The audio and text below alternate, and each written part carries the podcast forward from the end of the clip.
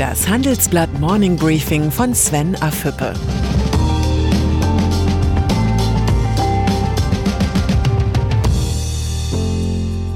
Guten Morgen allerseits.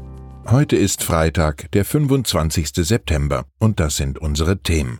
Fluch oder Segen, das Experiment Homeoffice. Altmaier macht Gründern Hoffnung. Zweite Anklage gegen Ex-VW-Chef Winterkorn. Dieser Podcast wird präsentiert von Thalia. Für Hörbuchfans hält Thalia eine riesige Auswahl von 50.000 digitalen Hörbüchern aller Genres bereit. Wer Interesse hat und gerne mal reinschnuppern möchte, kann das Angebot 30 Tage lang gratis testen. Danach kostet das Abo für bis zu zwei Bücher 9,95 Euro pro Monat. Egal ob auf dem Weg zur Arbeit, beim Sport oder zum Einschlafen, alle Hörbücher können auch offline genossen werden. Mehr Informationen gibt es auf www.thalia.de slash Produktion-IQ. Donald Trump. Der US-Präsident hält mit seinen Andeutungen, das Weiße Haus im Fall einer Wahlniederlage nicht freiwillig räumen zu wollen, das politische Washington in Atem. Ganz Amerika diskutiert, was passiert, wenn Trump eine Wahlniederlage nicht akzeptieren würde. Am Mittwoch hatte Trump es abgelehnt, eine friedliche Übergabe der Regierungsmacht zu garantieren. Wir müssen abwarten, was passiert, sagte Trump. Der Satz klingt wie eine Drohung. Mitch McConnell, Führer der republikanischen Mehrheit im Senat, versicherte nun, es werde im Falle eines Regierungswechsels zu einer Machtübergabe kommen. Der Sieger der Wahl am 3. November wird am 20. Januar ins Amt eingeführt. Es wird einen geordneten Übergang geben, so wie es seit 1792 alle vier Jahre der Fall war, schrieb McConnell auf Twitter. Diese Klarstellung sollte bei Trump angekommen sein, denn Twitter-Nachrichten liest der US-Präsident. Peter Altmaier. Als Bundeswirtschaftsminister weiß er, wie wichtig Psychologie ist. Im Interview mit dem Handelsblatt kündigt der CDU-Politiker deshalb einen schnellen Start des Zukunftsfonds mit 10 Milliarden Euro an. Damit will die Bundesregierung privates Kapital für innovative Start-ups mobilisieren. Ich gehe davon aus, dass wir im ersten Quartal 2021 ein Ergebnis vorstellen können, das eine starke Dynamik auslöst und international ein Zeichen setzt, sagte Altmaier. Es sei nicht in unserem Interesse, wenn deutsche Start-ups zu amerikanischen oder chinesischen Unternehmen würden, weil es zu wenig privates Wagniskapital in Deutschland gäbe. Und noch ein Entspannungssignal sendet der Wirtschaftsminister. Trotz der hohen Neuverschuldung lehnt Altmaier Steuererhöhungen ab. Man habe in den vergangenen Wahlperioden auf Steuererhöhungen verzichtet und damit hervorragende Erfahrungen gemacht. Man kann für den Standort Deutschland nur hoffen, dass Altmaiers Ankündigungen Wirklichkeit werden. Corona-Pandemie. Die EU-Kommission blickt mit Sorge auf die hohe Zahl an Neuinfektionen in Europa. Gesundheitskommissarin Stella Kyriakides hat die EU-Staaten aufgefordert, gegenzusteuern.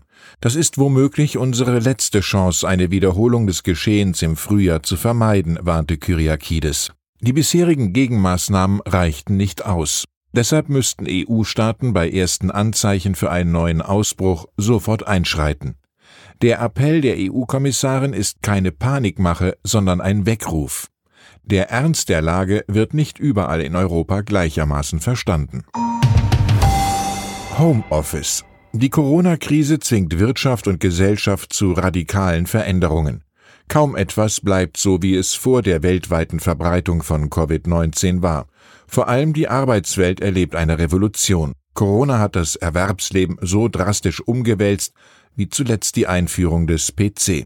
Hybrides Arbeiten, eine Mischung aus Homeoffice und Büroarbeit, ist längst zur neuen Normalität geworden. Die aktuelle Titelgeschichte Homeoffice, das Experiment, analysiert die betriebswirtschaftlichen und volkswirtschaftlichen Effekte der neuen Arbeitswelt. Pflichtlektüre für Manager und Angestellte. Wie sich die Rolle von Führungskräften in einer hybriden Arbeitswelt ändert, erklärt Telekom-Personalchefin Birgit Bohle im Interview mit dem Handelsblatt. Ihr Credo Empathie und Vertrauen werden noch wichtiger. Man müsse sich darauf verlassen können, dass Mitarbeiter selbstständige Entscheidungen treffen und die Bälle nach vorne treiben, betont die Personalchefin. Sie müssen über Ziele und Ergebnisse führen können und regelmäßig Feedback geben. Mit den Tücken des Homeoffice befasst sich auch Handelsblatt-Kolumnist Tillmann Prüfer. Er geht der Frage nach, was ein Arbeitnehmer steuerlich absetzen kann, wenn er seinen Arbeitsplatz in die heimischen vier Wände verlegt hat. Die Pendlerpauschale entfällt im Homeoffice jedenfalls. Wenn der Weg zum Arbeitsplatz nur vom Bett zum Küchentisch führt, wird es schwer, das von der Steuer abzusetzen, schreibt Prüfer. Es bleibt das Arbeitszimmer, das steuerlich geltend gemacht werden kann. Wer vom Bett, Sofa oder Küchentisch aus arbeitet, geht leer aus. Ein lesenswertes Stück über Ungerechtigkeiten und Ungereimtheiten im Zeitalter von Homeoffice. Abgasskandal. Die juristische Aufarbeitung der Dieselaffäre geht in die nächste Runde.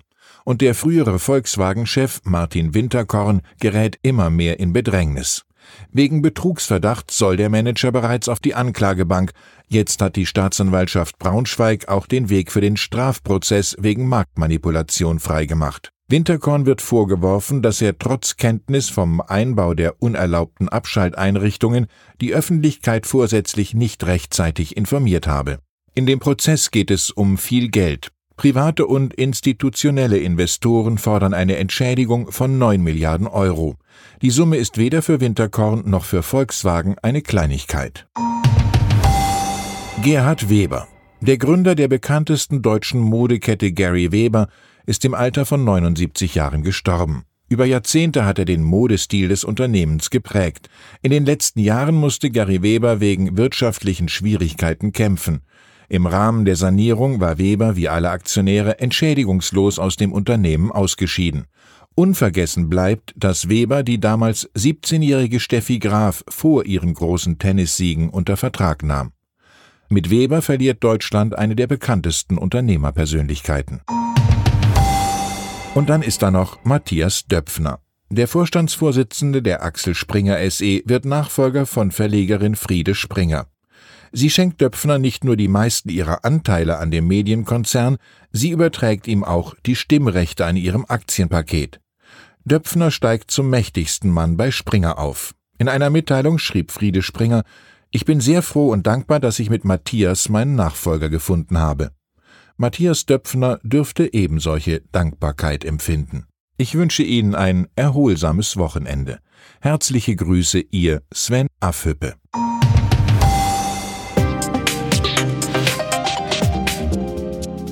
Ab 17.30 Uhr sprechen wir bei Handelsblatt Today über alle Themen, die die Finanzwelt bewegen.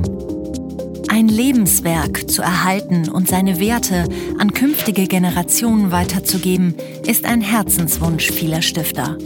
Entsprechend wichtig ist ein Partner, der weiß, wie man Stiftungsvermögen anlegt und die Sorgen und Hoffnungen, die Stifter bewegen, kennt. Dieses und andere Themen präsentiert von unserem Initiativpartner, der Hypo Vereinsbank Private Banking.